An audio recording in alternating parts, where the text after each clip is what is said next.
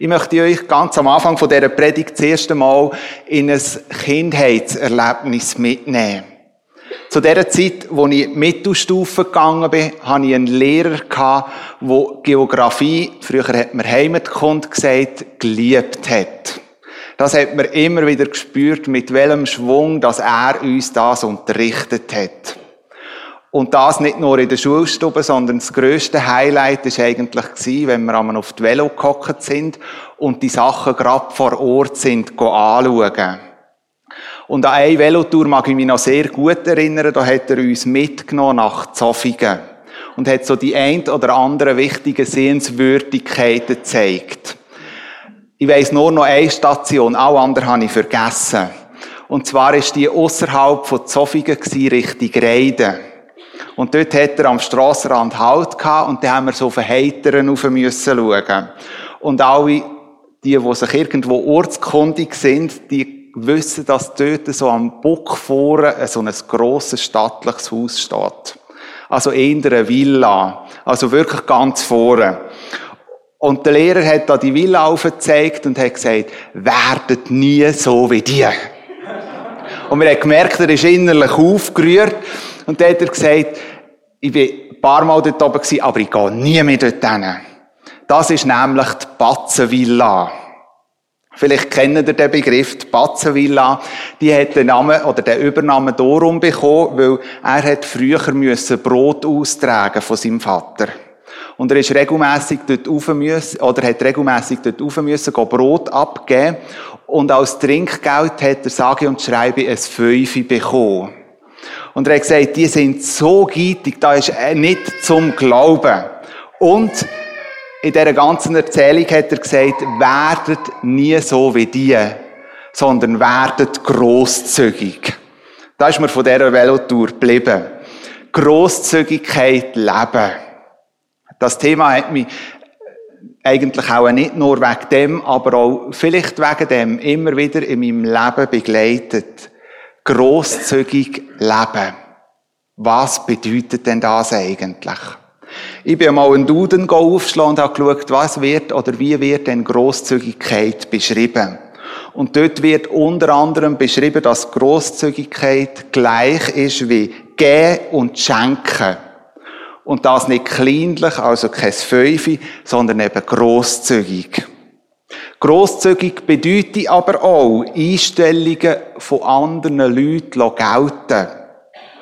Und in dem nicht kleinlich zu sein, sondern auch Unwichtiges nicht so ernst zu nehmen, sondern auch wirklich unwichtig lassen. So viel die Erklärung vom Duden. Vielleicht hättet ihr das ähnlich formuliert, wenn ihr euch jetzt so Gedanken machen über Grosszügigkeit. Ich möchte euch einladen, heute am Morgen ganz speziell einmal den Begriff oder was das bedeutet, mir mit mir zusammen Gedanken darüber zu machen. Wie sieht Grosszügigkeit in meinem Leben aus? Für das möchten wir miteinander eine Bibelstelle anschauen aus Markus 8, die Verse 1 bis 10. Ich habe sie auch mitgebracht, dass ihr mitlesen könnt. Markus 8, die Verse 1 bis 10. In jenen Tagen war wieder einmal eine große Menschenmenge bei Jesus. Da die Leute nichts zu essen hatten, rief Jesus seine Jünger zu sich und sagte, mir tun diese Menschen leid. Seit drei Tagen sind sie nun schon bei mir und haben nichts gegessen. Wenn ich sie hungrig nach Hause gehen lasse, brechen sie unterwegs vor Erschöpfung zusammen.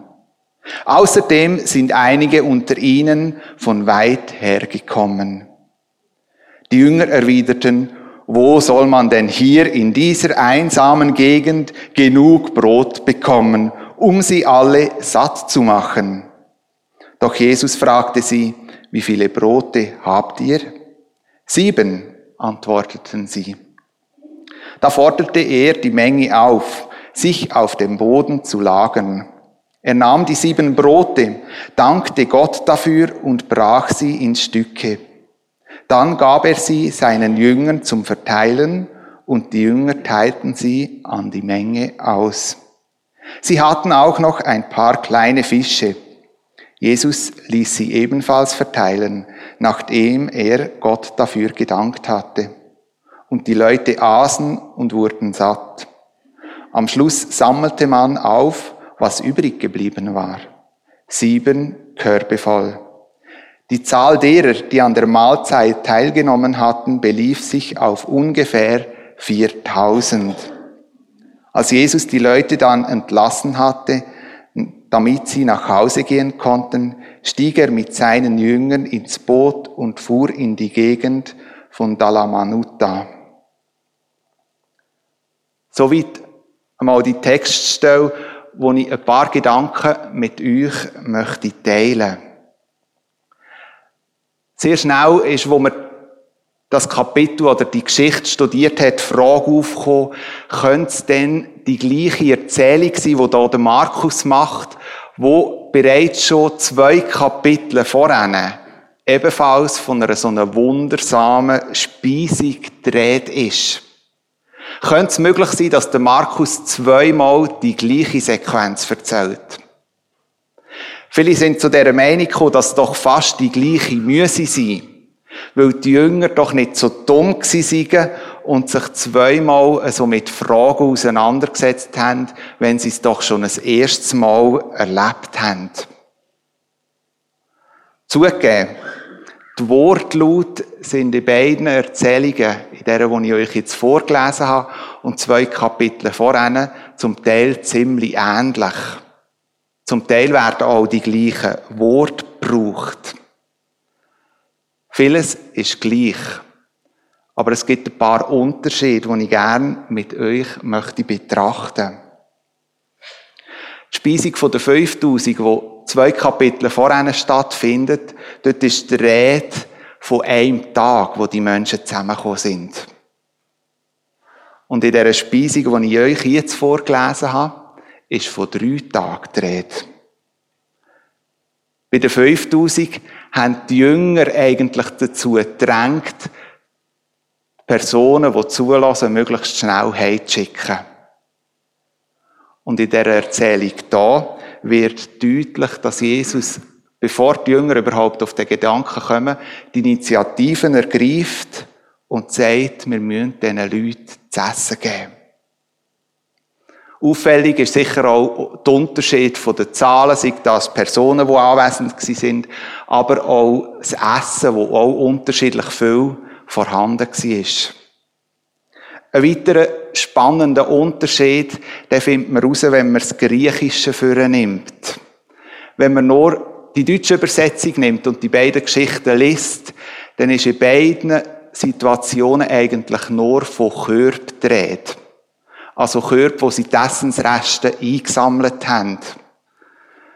Wenn wir jetzt im Griechischen schauen, wird, werden zwei verschiedene Begriffe gebraucht. In der ersten Speisung, die ich euch nicht vorgelesen habe, wird Käufinos genannt. Als Begriff für Korb. Käufinus dazu mal haben die Juden so Körbe genannt, wo, wo sie ihre Lebensmittel drin gelagert haben. De facto eher ein bisschen kleinere Körbe, die also in der ersten Erzählung genannt werden.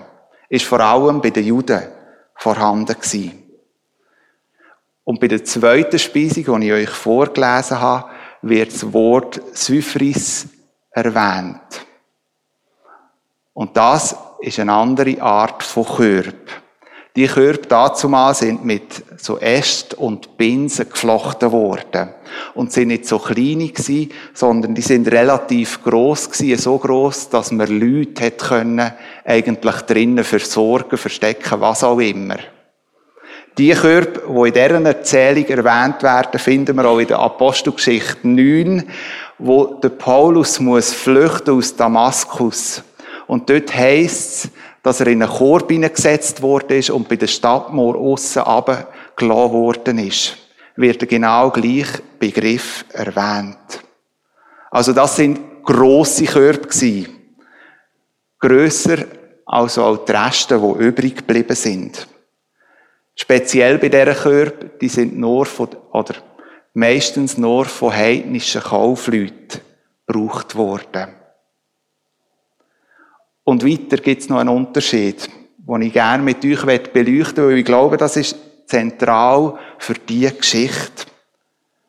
Während bei der Speisung der 5000 Jesus in jüdischem Gebiet war und sich alles in dem Gebiet stattgefunden hat, ist bei der Speisung der 4000, so lesen wir in der Bibel, muss er in heidnischem Gebiet sein.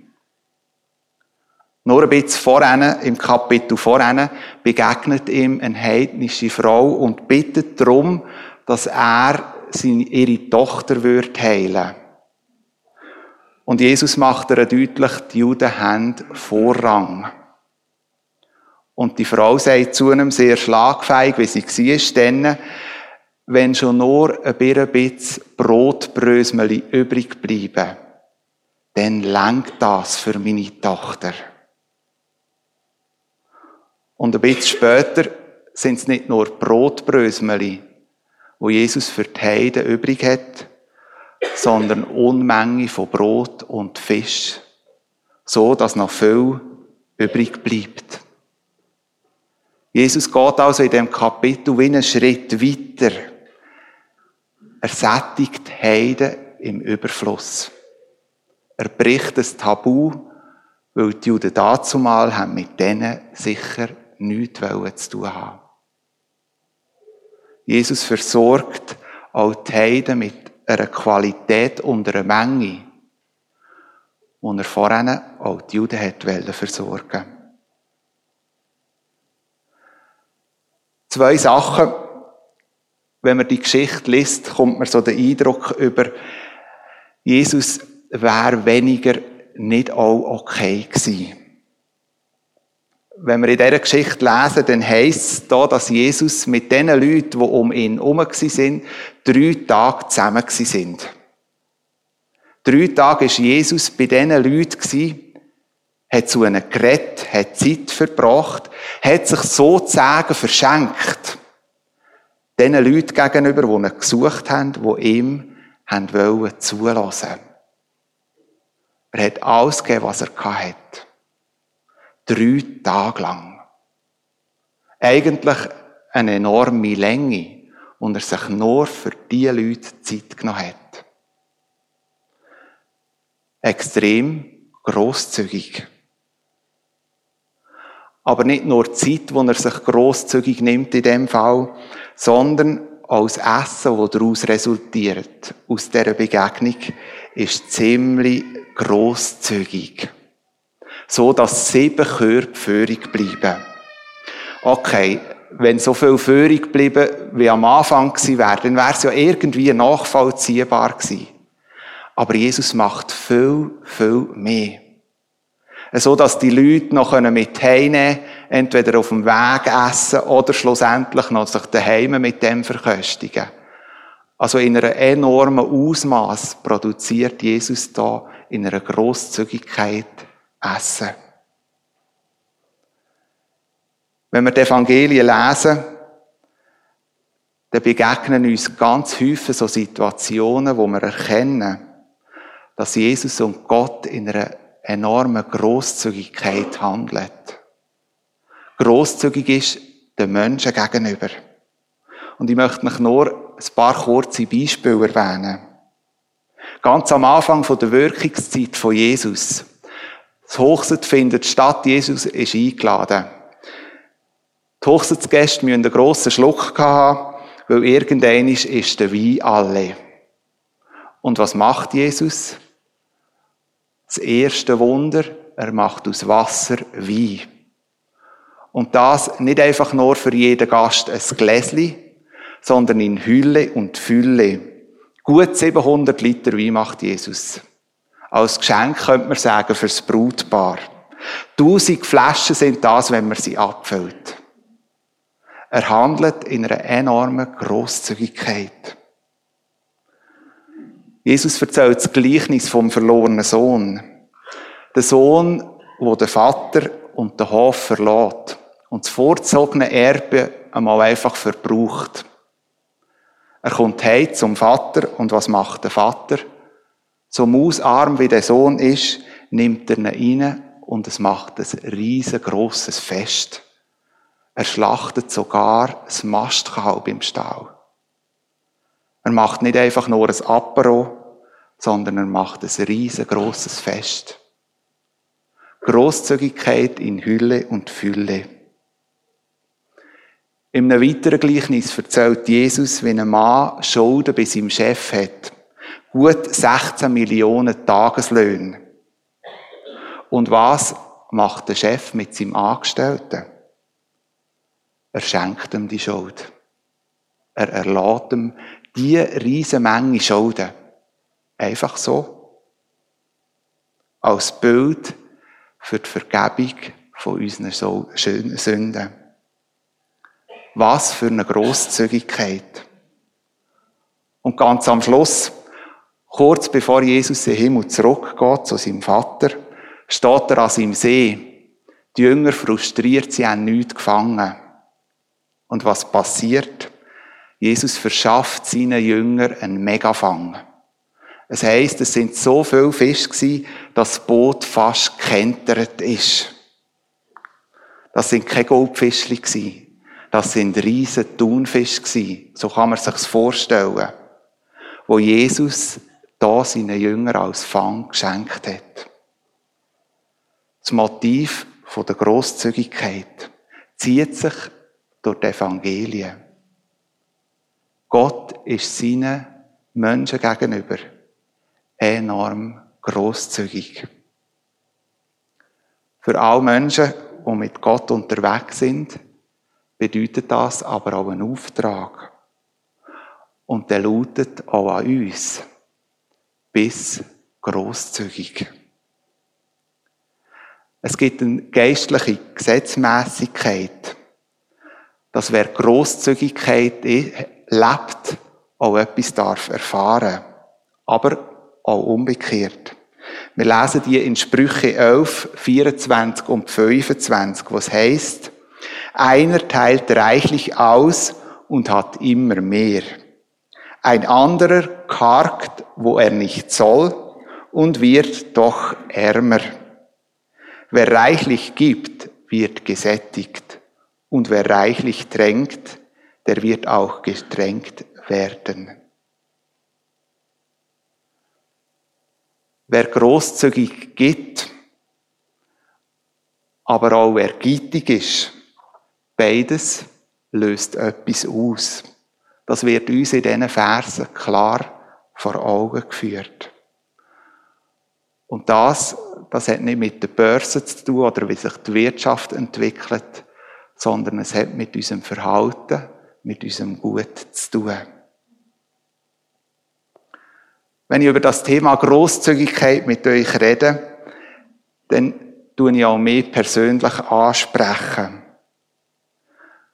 Denn wenn ich in mein Leben hineinschaue, muss ich ehrlich zugeben, entdecke ich manchmal mit Schrecken auch, dass ich so ein Leben führe mit dem Motto, alles meins.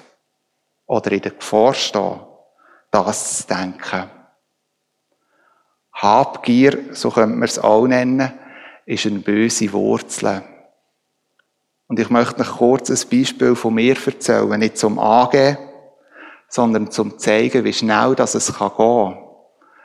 Dass wir vom Gedanken großzügig zu sein, in den Gedanken von alles meins wechselt.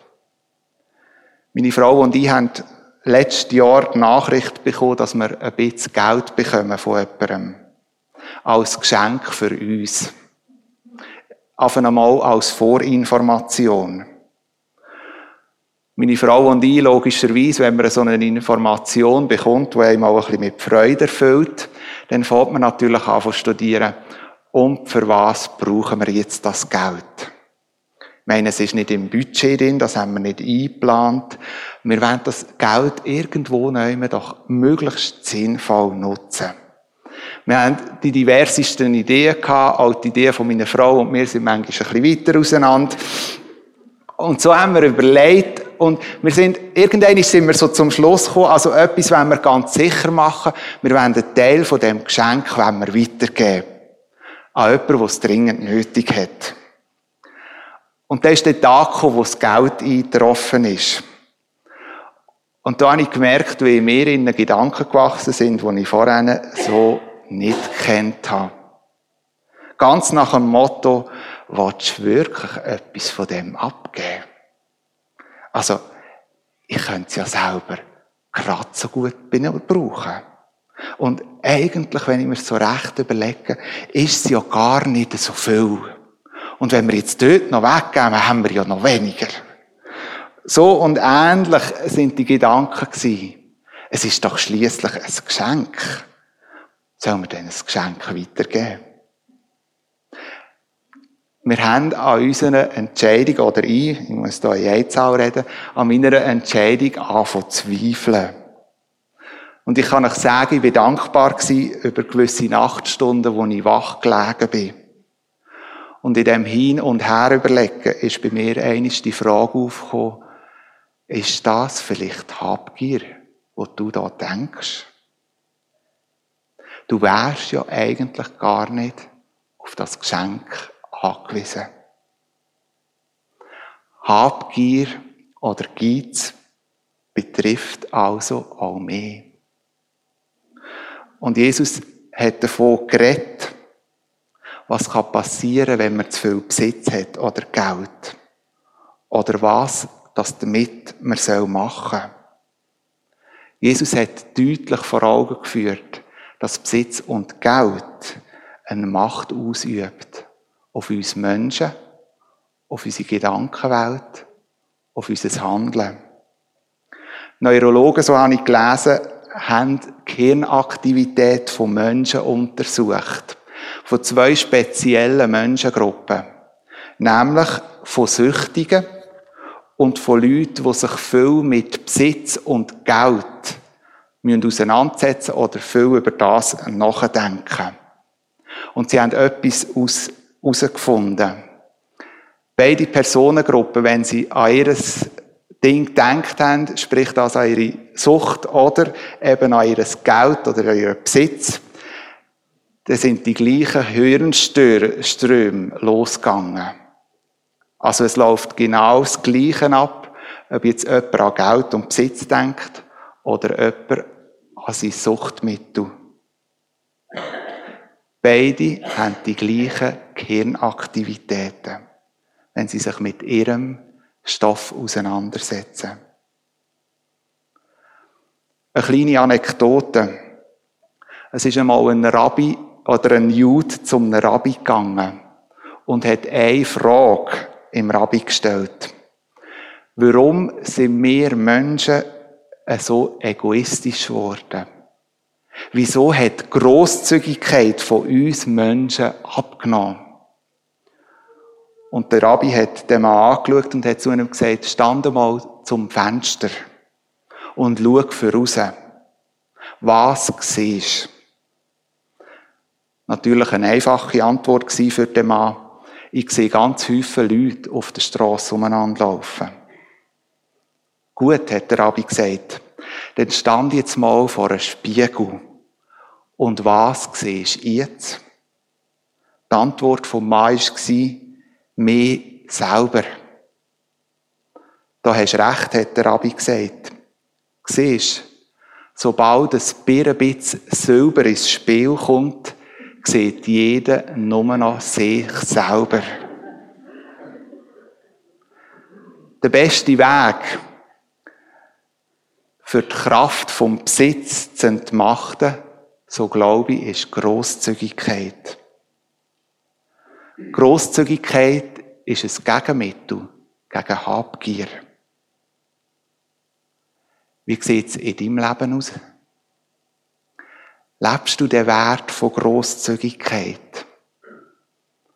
Oder merkst du, dass dein Materielle und das Geld wie noch gefangen haben? Lass mich noch einen weiteren Aspekt von Grosszügigkeit miteinander betrachten. Im Vers 1 von der, oder 2 von dem Text, den ich euch vorgelesen habe, heißt es, mir tun diese Menschen leid, das sagt Jesus. Seit drei Tagen sind sie nun schon bei mir und haben nichts zu essen. Habe schon am Anfang betont, wenn ich staune, wie Jesus drei Tage sich Zeit genommen hat für die Leute. Er war im Dauereinsatz. Er ist in diesen drei Tagen kaum zur Ruhe gekommen, aber in seiner anderen Wirkungszeit natürlich auch fast nie. Er hat sich und seine Zeit grosszügig diesen Menschen verschenkt. Wir sind nicht Jesus. Und wir müssen und dürfen auch nicht den Eindruck bekommen, dass wir für alles und jeden verantwortlich sind. Aber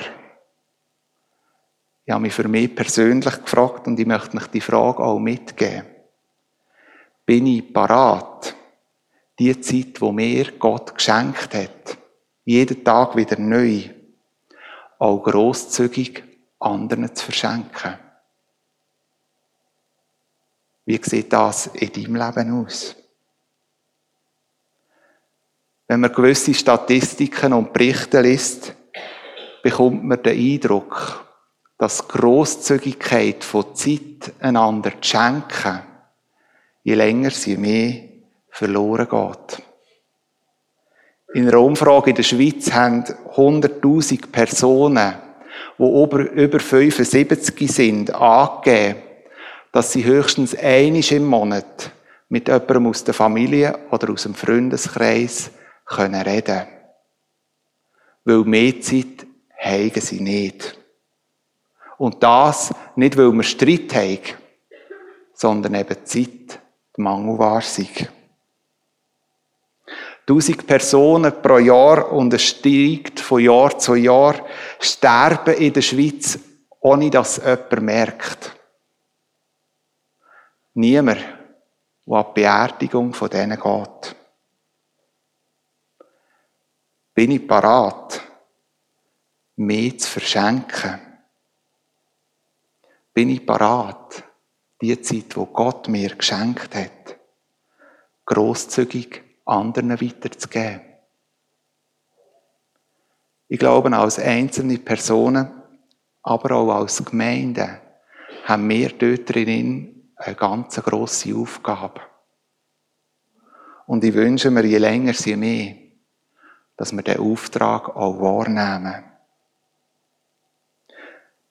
Warum freut sich Gott an Menschen, die grosszügig sind?